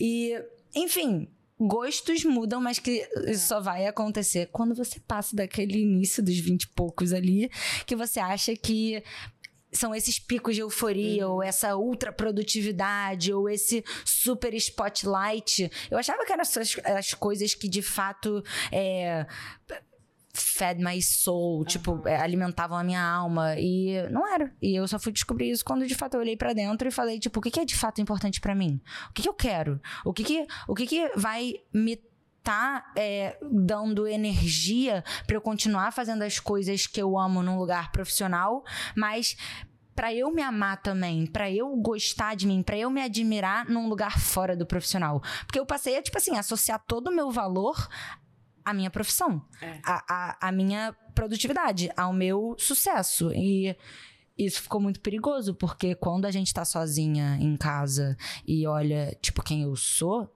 eu não posso gostar de mim só por causa do trabalho. Porque se meu trabalho começa a afundar, eu começo a afundar. E, enfim. Exatamente, nossa. DJ LOL. essa é a história da DJ LOL. E essa é a história da DJ LOL. Mas assim, ela volta pontualmente, é. entendeu? Cara, tem o Rock the Mountain, que eu adoro tocar. É. Eu gosto de tocar em festivais, tipo, eu gosto de tocar na minha festa, que uhum. eu, a gente voltou a fazer agora porque eu tava sentindo falta de botar a minha semente criativa em lugares é. diferentes de novo. E agora eu tô com uma equipe que me permite, e tipo assim, hoje voltou a ser positivo eu estimular minha criatividade em outros lugares. Porque hoje o meu trabalho na Macai uhum. não é mais. É, todas as outras coisas que já foram desde atendimento, expedição, é, financeiro, fazer coleção. Nossa, eu era horrível nisso. eu era horrível nisso. E todos os passos que uma pessoa que começa empreendendo do início da marca, sem dinheiro, é, vai até, tipo, eu tá encarregada com o direcionamento estratégico da, Mar, da Macai, tipo assim, de marketing, ter que pensar e também executar, para hoje eu só tenho que pensar. Uhum. Então é tipo, pra eu me manter uma pessoa criativa, relevante, informada, eu tenho que estar tá em contato com o mundo, eu tenho que estar tá em contato com novos conhecimentos, eu tenho que estar tá em contato com a minha comunidade. E isso só vai acontecer se eu estiver out there, entendeu? Então, tá. fez muito sentido para mim, tipo, voltar a eventualmente ser DJ lá, ou, ou, fazer a festa da Lit, ou dar consultoria, ou, é, enfim, viajar, fazer cursos, entrar em contato com outras, outros campos da criatividade. Mas eu adoro DJ LOL. Saudade. também. Mas acho que isso é uma lição muito grande do empreendedorismo que, principalmente para a gente nos 20 e poucos, é importante de entender, porque a gente quer fazer tudo, né? E aí entender que tem momentos beleza, que você vai ter que focar, igual você teve que focar na Macai porque você fazia tudo. E aí não tinha como você colocar sua energia em outra coisa, porque você estava fazendo faculdade, estava indo pra Macai, não tinha como você ir pra academia. É, mas, tipo, aquilo não é para sempre, porque a gente tem muita sensação de, tipo, caraca, é, será que é só isso mesmo? Tipo, será que minha vida vai ser essa? Você tinha esse pensamento de, tipo, cara, tô muito cansada, não sei se eu vou aguentar. Ou você sempre soube que seria momentâneo esse esforço que você teve? Eu nunca tive medo de trabalho. Eu nunca é, fiquei. Os meus burnouts. É, eu já tive, sei lá, acho que dois. É ótimo que você falou burnouts, eu fiquei. É. Outs? Não, tipo assim, um dos meus burnouts foi sério a ponto de o meu cérebro desligar e eu bater em um carro. Tipo, eu tava dirigindo, eu tinha saído do meu, meu psicólogo. Foi tipo assim: lancei coleção. É, cara, teve um dia que foi muito louco. Eu, eu tava teve um gap na Macai. Eu fiquei um ano fora e minha irmã ficou um ano fora. Uhum. Esse ano que eu fiquei fora foi muito tenso para mim, porque de fato eu assumi todas as funções da marca e a minha irmã também num outro momento. Mas esse ano que eu assumi todas as funções, eu era DJ LOL, eu fazia faculdade, eu tinha é, uma vida muito social e pesou muito é, a quantidade de, de energia que eu tava distribuindo, assim, e faltando priorizar de fato faltando entender qual era a prioridade. Então, eu distribuía igualmente a minha energia para todos esses campos. E Nesse burnout, eu tava é, subindo para tocar na Rock the Mountain. Quando eu digo subindo, era em Taipava, que é tipo Sim. tipo uma hora e meia pra, pra, pra Serra. E lançando coleção no mesmo dia e com set atrasado, porque eu tava em semana de prova. E com as minhas amigas me cobrando, porque tinha um aniversário que eu tinha que ir antes do Rock the Mountain com as meninas que estavam comemorando em Itaipava, mas eu já tava atrasada porque meu set era tipo um dos primeiros e eu tava subindo coleção, mas as fotos tinham atrasado porque porque o fotógrafo tinha entregado só naquele dia, então eu tava me arrumando para ficar linda, para ser DJ, para criar conteúdo, para lançar coleção, para fazer meu set, para subir, para assim, para parecer bem. Pra parecer bem, pleníssima e, e tipo assim, foi subir e, e, e sempre falando, tipo, bora, bora, bora, bora. Não pensa, tipo, só bora, bora. E meu corpo não aguentou. E quando eu cheguei, é, desci, passou um dia segunda-feira era meu dia do meu psicólogo e eu consegui entrar em contato com aquele nível de, de emoção, exaustão e etc. Parece que meu corpo conseguiu relaxar e acessar isso. Sim. E, cara, foi a hora que meu cérebro fez assim, ó. Eu nunca tinha passado por isso na vida. Ficou, ficou preto mesmo. Blackout, é, burnout é, é de. Queimar. Queimou, cara. E, e, e são esses momentos da vida. Cara, foi realmente assim, luz não ter acontecido uma coisa mais séria, porque podia ter sido mais séria, mas são esses sustos da vida que fazem você repensar um monte de coisa. E foi a partir daí também que eu abri mão da DJ LOL. Não, esse. Não foi o estopim, mas foi o tipo, deixa eu ver o que, que tá acontecendo. Então, eu nunca tive medo do trabalho, mas eu sempre busquei me conscientizar o que, que de fato era importante. E foi muito mais sobre limites do que sobre é, diminuir a minha carga de trabalho porque tá muito pesado. Foi tipo, eu não vou conseguir continuar fazendo essas coisas bem se eu não entender o que, que é limite, o que, que é prioridade, o que, que eu tenho que estar tá fazendo e o que, que eu não tenho que tá fazendo, o que, que faz bem para mim e o que, que não faz, o que, que eu tenho que abrir mão, o que, que eu tenho que escolher. Então, eu sempre gostei de trabalho, mas eu sempre gostei mais de limite. E a partir do momento que eu entendi que os limites são meus amigos para o trabalho, meu, meu trabalho ficou bem melhor e minha vida ficou bem mais, mais suave, assim.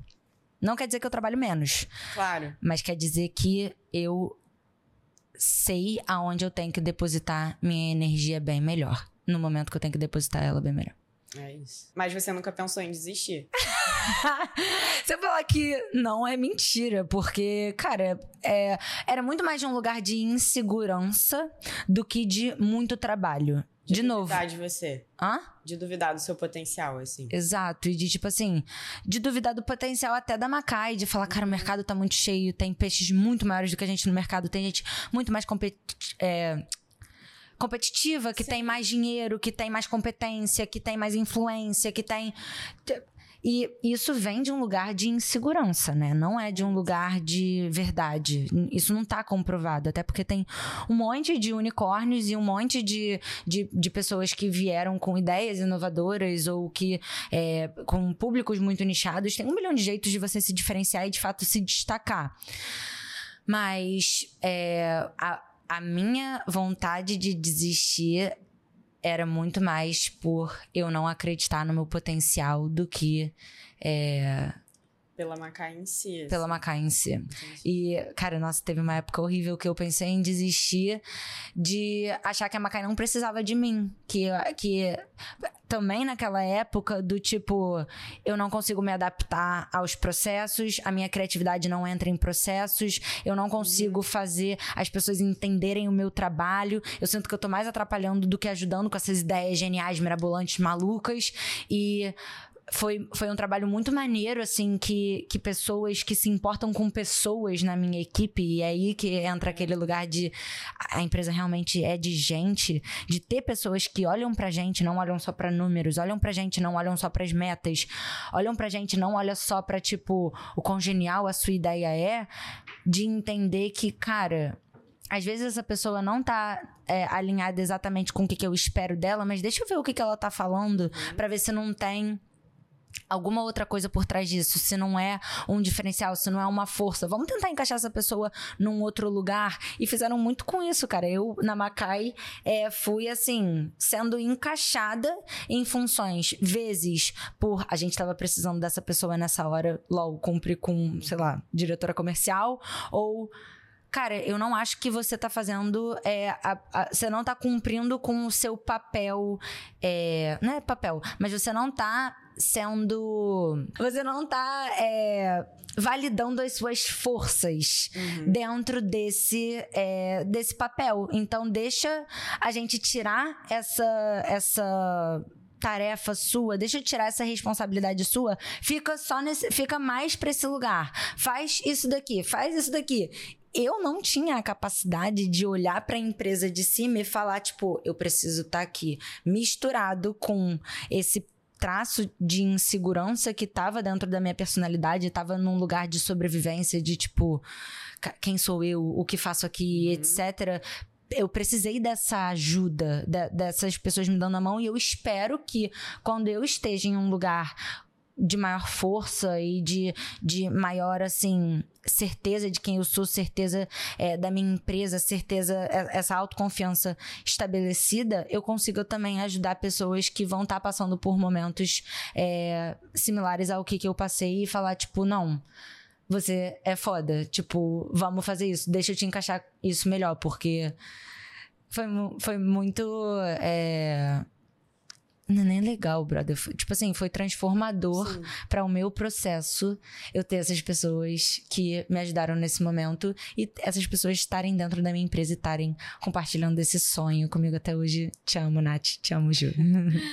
Com certeza, de alguma forma aqui você tá ajudando quem tá ouvindo, porque provavelmente essa pessoa também se ela é, se o título chamou a atenção dela é porque ela tem uma ideia de negócio ou já tem um negócio talvez está se sentindo perdida. Então é muito legal ouvir de uma pessoa que já passou por isso e tem um processo de autoconhecimento tão profundo assim que você é uma pessoa que estuda muito sobre isso. Então acho muito legal a gente falar que a gente não precisa necessariamente ter essa síndrome da impostura o tempo todo. A gente pode sim ser confiante a gente pode passar disso. Não precisa toda hora estar tá sentindo beleza você vai sentir isso vai mas, tipo, é importante também a gente superar esses momentos. Eu acho que você trazer isso é muito, muito relevante, assim. Super.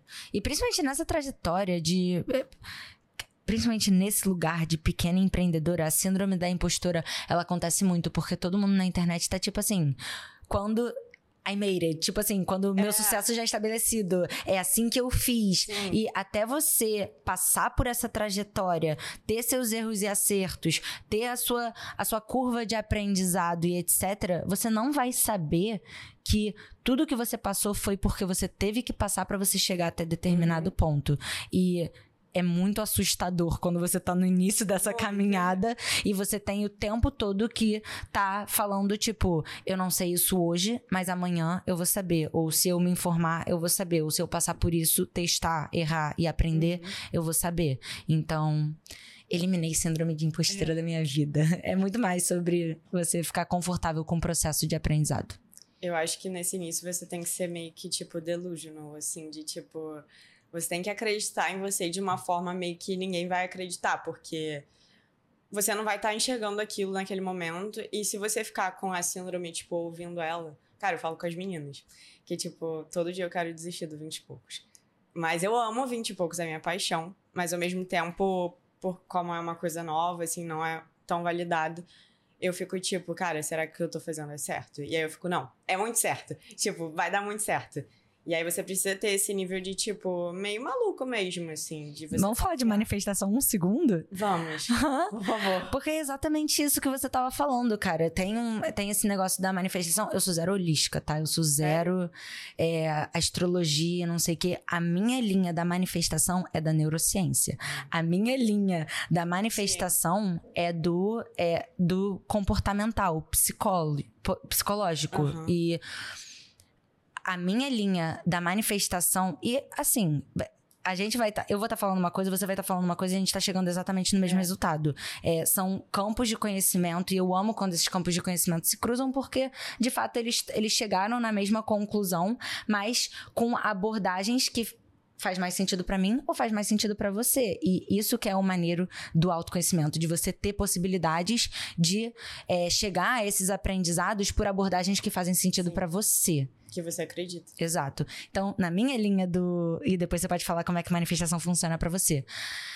Na neurociência falam que se você. A, a, o que, que é a manifestação? A manifestação é o direcionamento da sua visão, o direcionamento da sua intenção há uma coisa que dentro da sua realidade você projeta ela como que já existe. Uhum. Quando isso dentro do seu campo de visão já existe, você incorpora esse sentimento de que aquilo já se concretizou, que aquilo já se manifestou de fato, você literalmente está reprogramando a sua é, genética a tomar decisões como se aquilo fosse de fato realidade. Então, você, quando você não questiona um segundo do seu, é, do seu tempo, assim, quando você não direciona o seu olhar para o e, e se, o, o tipo, cara, isso der errado, ou tipo, pensamentos negativos e não sei o que. Não sei se vocês viram a série da WeWork, mas é, é muito engraçado. Tipo, nossa, linka.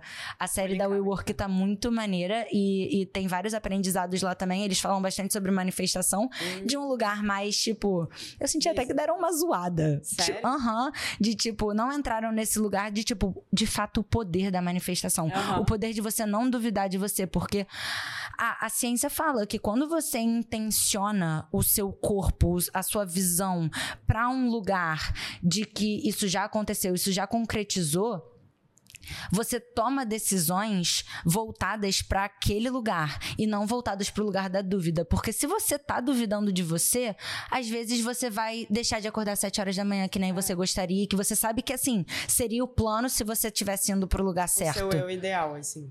Então, quando isso, quando você manifesta, quando você bota isso dentro do seu campo de visão e da sua realidade, você tá reprogramando o seu sistema a se aproximar cada vez mais daquela realidade, porque é como se você estivesse no fluxo cósmico daquele, daquela direção. Então, quando você alinha o seu corpo, a sua intenção, a sua visão àquele lugar e não desfoca daquela manifestação, daquela intenção, o seu corpo, no seu subconsciente, vai estar tá tomando decisões em prol daquela direção, versus da direção dividida que se tiver dentro do seu, do seu campo é, de visão também, Entendi. entendeu? Então essa é a visão da ciência em prol da manifestação. Como é que é a sua? Muito louco, assim, só vou complementar uma coisa que você falou e eu falo a minha, mas eu, quando eu era adolescente, eu era meio nerd, assim, apaixonada por negócio de universo, tipo aquele filme Interestelar que fala da teoria das cordas e tal. Aí eu resolvi ler um livro que eu não entendi nada na época, mas, tipo, tem um aprendizado, que é O Universo Elegante. E aí tem uma coisa que se conecta com o que você falou, é, que é uma parada meio metafísica, assim, que pode. Não é. Não sei se é comprovado, mas, tipo assim, tem estudos que isso realmente pode acontecer. De que quando você é, visualiza o que você quer pro seu futuro hoje, é porque o seu eu do futuro já vive isso. Então, tipo, aquilo já existe em algum lugar do universo, sabe? Maneiro. Aquilo já é seu.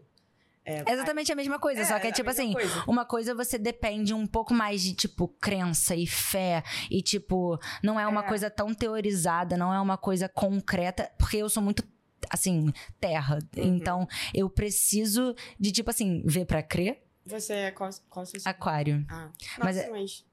De é, novo, eu não vou saber dizer, tipo assim, Capricórnio. É, e, é, o e, ascendente é Capricórnio? Aham. Uh -huh, ah, então é por isso. É, pode ser. Quantos anos você tem? 20. 27. Então, o ascendente se manifesta mais a partir dos 27. Tomara. Eu sou capricorniano. Isso quer dizer o quê? É hard work, é tipo terra, capricórnio total terra. Eu também não entendo muito não, mas eu entendo de capricórnio, porque é meu signo. Sim. Mas, enfim, aí a minha história começou, eu li aquele livro O Segredo, não sei se você já leu. Já. Que fala muito sobre manifestação e, tipo, era muito cética, eu sempre fui uma pessoa super cética. Aí eu falei, beleza, parece mesmo que funciona. Vou comprar esse. Aí eu comprei um outro livro que é tipo um diário, que é os cinco minutos. Os cinco minutos por dia, né? Que explicando para quem não sabe, eu já falei 500 vezes sobre esse livro, mas caso alguém não saiba, é tipo um livro que você escreve as coisas pelas quais você é grato. E eu comecei a escrever sem acreditar que aquilo ia acontecer, tipo. E eu comecei a escrever primeiro assim. É, porque eu, eu era uma pessoa meio negativa e eu comecei a escrever coisas bobas, tipo, eu sou grata pelo meu cachorro, que eu amo meu cachorro. E aí eu comecei depois a escrever coisas, tipo, que não tinham acontecido ainda, mas como se elas já tivessem acontecido. Tipo, eu sou muito grata por ter o meu podcast antes dele existir. Maneiro. É, e aí, tipo, as coisas começaram a acontecer. Hoje eu volto lá e tem, tipo, coisas que. Caraca, eu escrevi isso aqui e realmente aconteceu. Cara, é... é um pouco de fake it till you make é, it. Exatamente isso. Sabe? De tipo assim. De a repetição causa o padrão é de fato. E da mesma forma que se você não é uma boa TikToker e você faz 200 TikToks, você vai passar a ser uma TikToker, pelo menos. Você vai saber fazer conteúdo. Se você é um péssimo goleiro, mas você fica acertando, acertando não, treinando 200 chutes, eventualmente você vai se ligar como Sim. é que faz. Repetição causa o padrão e é inevitável. Juntando isso com é, você acreditar em uma realidade que ainda não existe, mas que você sabe que isso está escrito é. em algum lugar dentro da sua linha ou da minha linha, de tipo, quanto mais eu, eu virar meu corpo nessa direção, mais próximo eu tô nisso. Então, por mais que isso ainda não tenha se concretizado, se eu for nessa direção, tem mais chance dela se concretizar do que se eu for na direção ao contrário ao contrário, não, mas, tipo, outro lugar, é, eu prefiro ir nessa direção. Então. É. é. isso de realmente você fingir que acredita até você acreditar, porque eu, eu juro, eu não acreditava em manifestação e eu comecei a fazer sem acreditar, gente. Mas hoje eu sou, tipo, Manifestation Queen. E aí eu faço todos os tipos vision de board. Eu faço vision Amo. board também. É, assim, diário, journal, eu vi que você faz também, né? Amo. Como é que você. Como é que é a sua escrita? Cara, a minha escrita não é tão voltada pra manifestação. A minha manifestação é muito mais voltada de fato pra pensamento. De tipo assim, é, na série da, do WeWork eles ficam fazendo isso, tipo, você deixou pensamentos negativos entrarem na sua cabeça. e é de fato isso, de tipo assim, é, cara, você define a sua realidade. Você vai ser uma pessoa negativa se você tiver afim de fazer escolhas é. negativas é. naquele dia o mundo pode estar tá acabando, o seu carro pode estar tá afundando num alagamento do negócio. Se você ficar batendo a cabeça no, no volante, falando tipo, Deus, por que eu? Você vai ficar dentro daquela realidade. Mas se você entrar num lugar de tipo, ok, isso aconteceu, não tenho o que eu fazer com essa situação, essa é a situação como é, deixa eu ver qual é a melhor outcome que eu posso tirar disso. Nem tipo, ah, aprendizado, tipo, é. não vá de carro pra rua. Não, não é isso. É tipo assim você vai estar tá naquela situação do jeito que você quiser estar tá naquela situação. A única pessoa que tem o poder de te tirar daquela situação de qualquer forma, seja pro negativo, seja pro positivo, é você. Uhum. Então você vai decidir o rumo da sua realidade, entendeu? Então. É, e algumas pessoas podem estar tá ouvindo e estar tá achando, tipo, produtividade, é, positividade tóxica. Mas, tipo assim, é uma parada de. Ah, realmente, se você quiser chamar de positividade positividade tóxica, pode chamar, mas assim. Você é uma pessoa negativa. você é uma pessoa negativa e talvez você precise mudar isso. Porque eu já fui essa pessoa de, de julgar e olhar, tipo, ah, essa pessoa, ela finge muito, tipo, ela é muito positiva com tudo. E agora eu sou a pessoa que acaba, tipo, a maior merda do mundo e eu tô pensando, é, o que, que eu aprendi com isso? Tipo, realmente, as piores coisas que aconteceram comigo, eu passei automaticamente a me fazer essa pergunta. Porque é uma coisa que você vê que não tem mais jeito. É isso. E, cara, quando a gente fala disso de, tipo, ah, positividade tóxica e, e de fato, pessoas sentirem a, a, forma que elas vão sentir quando entram em, entram em contato com alguma coisa que não está alinhada com o que, que, elas acreditam ou que não está alinhada com o que, que é, ressoa para elas, eu acho que muitas vezes, um, não é para você, não tá alinhado uhum. com o que, que faz sentido para você e tá tudo bem, que nem da mesma forma que, sei lá, às vezes eu tô, teve um dia que eu tava, eu tava compartilhando vulnerabilidade dentro da internet, eu não sei o quê, e alguém chegou e perguntou tipo, como tá sua menstruação? E eu fiquei tipo, cara, não ressoa comigo. tipo, eu nem menstruo, então, tipo, não, não, não quer dizer que tá errado, só quer dizer que não é o tipo de, de, de é, conhecimento ou abordagem que eu levo para esse tipo de assunto. Então, sim, de fato, vai ser positividade tóxica para uma pessoa que é dos, sei lá,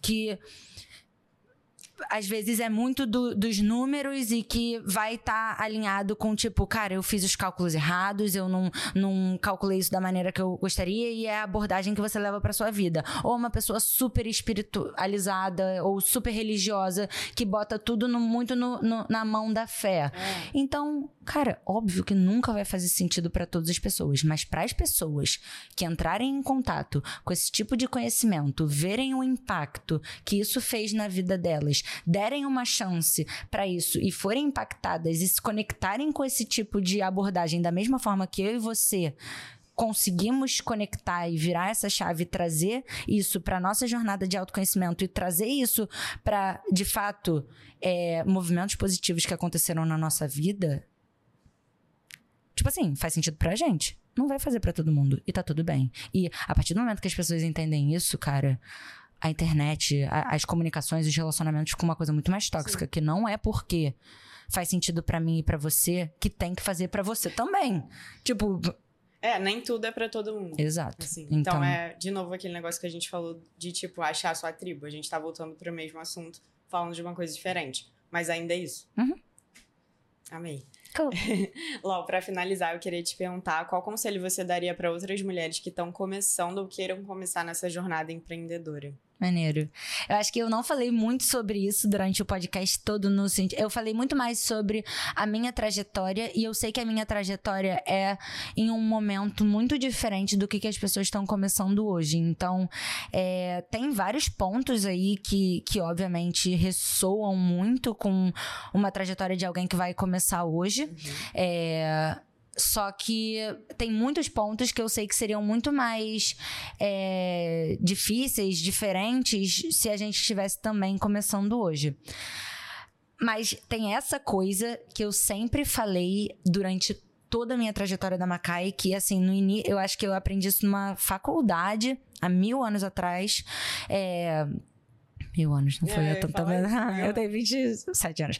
É, não foi há tanto tempo atrás, mas, tipo assim, é, desde o início da Macai, isso sempre ressoou muito comigo, independente do momento é, de, de- que a gente tá começando a empreender, que é a diferenciação.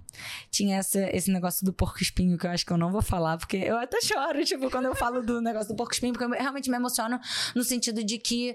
é, foi a virada de chave para que a gente conseguisse manter a Macai viva até hoje, que é sei lá, o porco espinho ele faz um eu vou falar, tá? Fala, vai, fala. tudo bem, eu vou falar.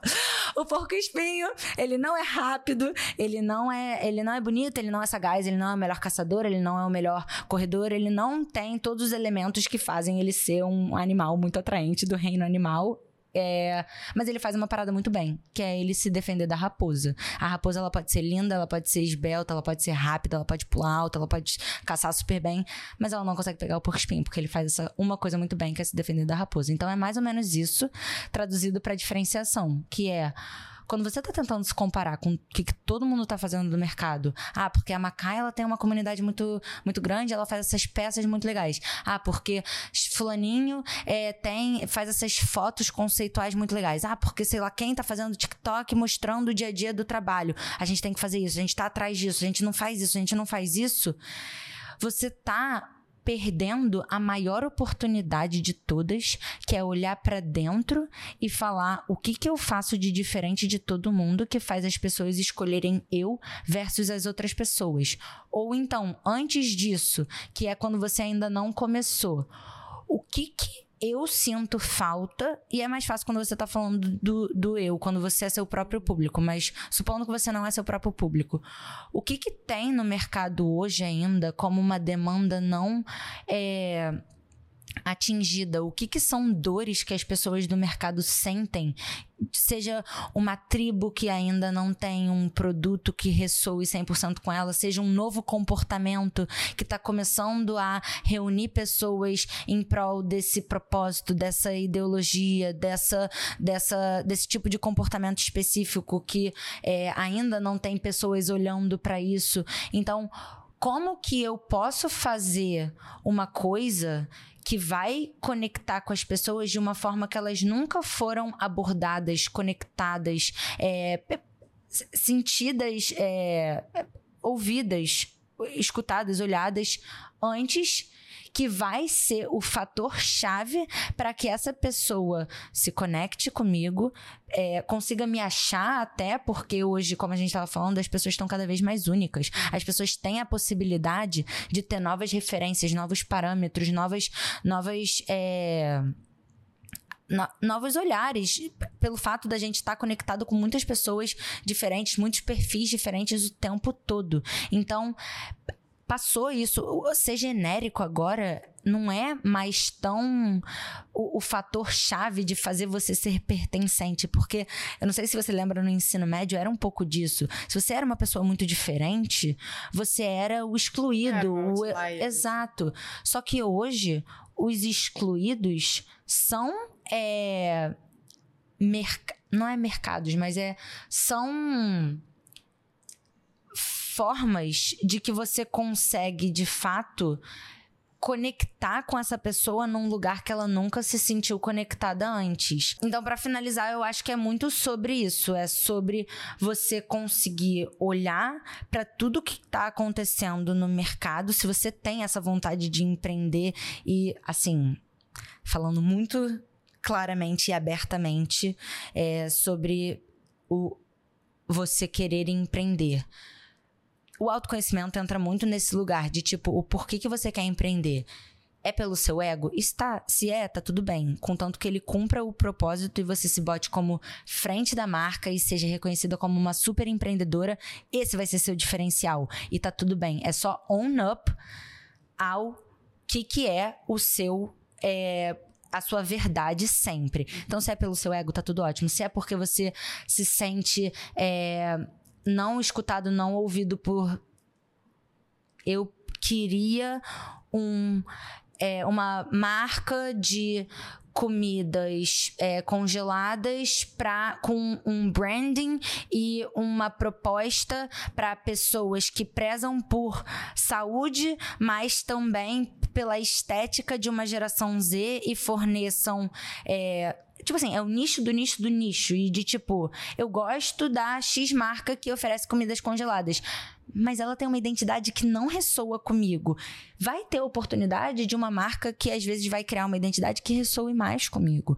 Então, você tá alinhado tanto a o porquê que você tá querendo empreender, quanto a tá bom, eu quero empreender porque é, tem essa demanda de mercado e eu vejo que o meu perfil é um perfil resiliente, é um perfil forte, é um perfil é, flexível, é um perfil criativo, é um perfil inovador e que consegue pegar essa demanda e juntar com esse perfil e às vezes ter uma chance de, de ser bem sucedido dentro dessa jornada empreendedora. Porque se o seu objetivo é oferecer mais do mesmo, eu aconselho, às vezes, você escolher uma carreira um pouco mais segura, porque tem.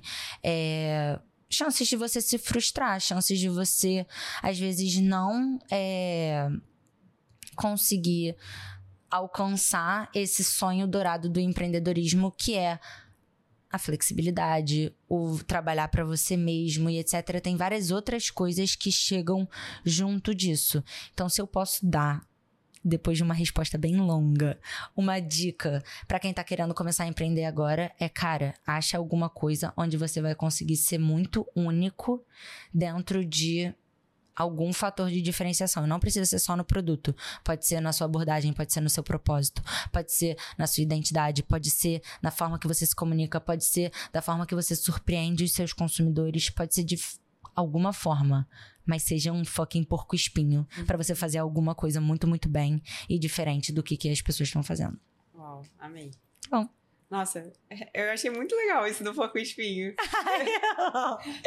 é, eu, sei lá, a, a, minha irmã vai até me dar uma zoada quando ela ouvir esse podcast, porque eu sempre apresentava isso em, tipo, palestra de faculdade, etc. Porque eu acho que foi algum professor que me falou isso e eu fiquei, tipo a Macai é um porco espinho. É. eu porco espinho. E, enfim, o porco espinho ressoa comigo porque vem muito desse lugar de. É não fazer mais do mesmo, sabe? Tipo, parar de olhar para o que que. Se eu sempre quiser ser uma raposa, eu vou estar tá me comparando. Eu vou estar, tá, tipo, eu não tô comparando raposa com a raposa. Eu, eu sou um porco espinho. Eu tenho esse outro lugar para me diferenciar. E eu não tenho que ficar mirando no. Primeiro, no que, que não é meu. E segundo, no que, que já estão fazendo. Porque se já estão fazendo, deixa a pessoa fazer é. o que ela tá fazendo, sabe? É muito mais sobre você juntando tudo que a gente falou nesse podcast, a sua jornada de autoconhecimento, reconhecer suas forças, reconhecer o que está alinhado com as suas verdades e os seus valores, entender o seu perfil de liderança, o seu perfil de empreendedorismo e, e juntar tudo isso e amarrar com com esse lugar da diferenciação e, e do movimento do mercado que está muito cheio, muito, muito informado, muito conectado e etc. Tem muita coisa acontecendo ao mesmo tempo. A chance da gente conseguir se destacar de todo esse barulho é olhando para um outro lugar e falando: tô fazendo isso diferente. Você quer fazer comigo? Então vamos formar uma comunidade. Olhando muito mais para dentro do que se comparando nessa comparação desleal. Né? Exato. É isso. Muito obrigada, LOL, por estar aqui com a gente. Obrigada a vocês pelo convite. Esse episódio ficou, assim, muito rico mesmo. É, suas lições, pô, são muito legais. Eu acho que, principalmente as meninas, é, as 20 vão se identificar muito, assim. Que eu sei que tem muitas meninas com almas empreendedoras também. E trazer essa fala de, tipo, cara, que tá alinhado com tudo que a gente pensa aqui também. Então, assim, foi muito maravilhoso. É, obrigada, espero que vocês tenham curtido, tenho certeza que sim. É, muito obrigada mesmo. Obrigada a vocês pelo convite, é sempre um prazer estar compartilhando a história da Macai e, enfim, na, na chance de poder ajudar alguém a caminhar de forma um pouco mais suave nessa jornada louca que é empreender. Então, espero que tenha sido useful e tenham tirado insights e dicas e inspirações e, enfim, muito sucesso pro 20 e poucos, porque eu acho que vai ajudar muita mulher, muitas mulheres nessa época tão turbulenta que são os 20. É, e onde as pessoas podem te encontrar e encontrar a Macai nas redes sociais? A Macai, ela tá no Instagram, no TikTok e no nosso site, é www.shopmacai.com.br. E o meu nome é Caroline Mauro, mas o meu arroba é But You Can Call Me. Amei, gente. É, como eu falei aqui, a LOL é, compartilha muito disso de marketing e lições de empreendedorismo, mas dessa forma leve que a gente está falando aqui. Então, se você se identificou, segue a LOL lá também.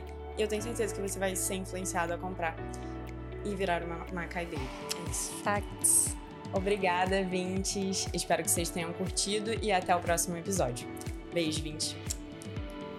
Esse episódio é apresentado pela agência de marketing L Faria.